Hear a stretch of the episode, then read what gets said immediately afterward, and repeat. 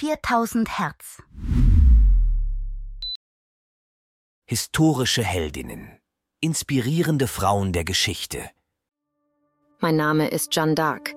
Ich wurde sehr wahrscheinlich geboren im Jahr 1412 in Domremy, einer kleinen Gemeinde im Nordosten Frankreichs.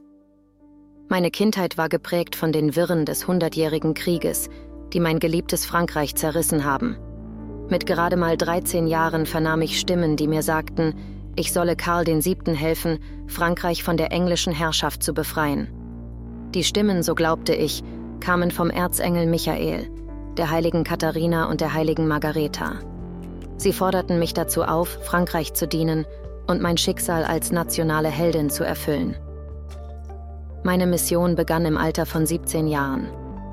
Obwohl ich aus einer Bauernfamilie stammte und ohne militärische Ausbildung war, strahlte ich eine derartige Überzeugung aus, dass die Menschen mir folgten.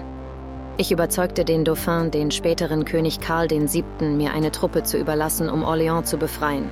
Eine belagerte Stadt von immenser strategischer Bedeutung. Es war das Jahr 1429, als ich mit der Fahne in der Hand, gehüllt in Rüstung, die Armee anführte.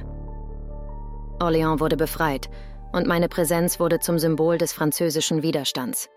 Es folgte die Krönung Karls VII., ein Ereignis von unschätzbarem Wert für die Moral meiner Landsleute.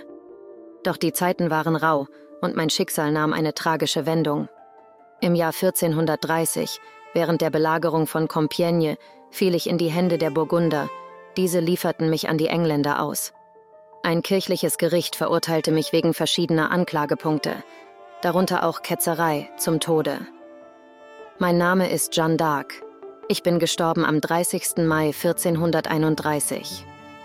Mit nur 19 Jahren wurde ich in Rouen auf dem Scheiterhaufen verbrannt. 1456 wurde ich rehabilitiert und Anfang des 19. Jahrhunderts heilig gesprochen. Dieser Podcast wurde mit Hilfe künstlicher Intelligenz produziert. Alle Fakten wurden von einem Menschen geprüft und gegebenenfalls korrigiert. 4000 Hertz 2023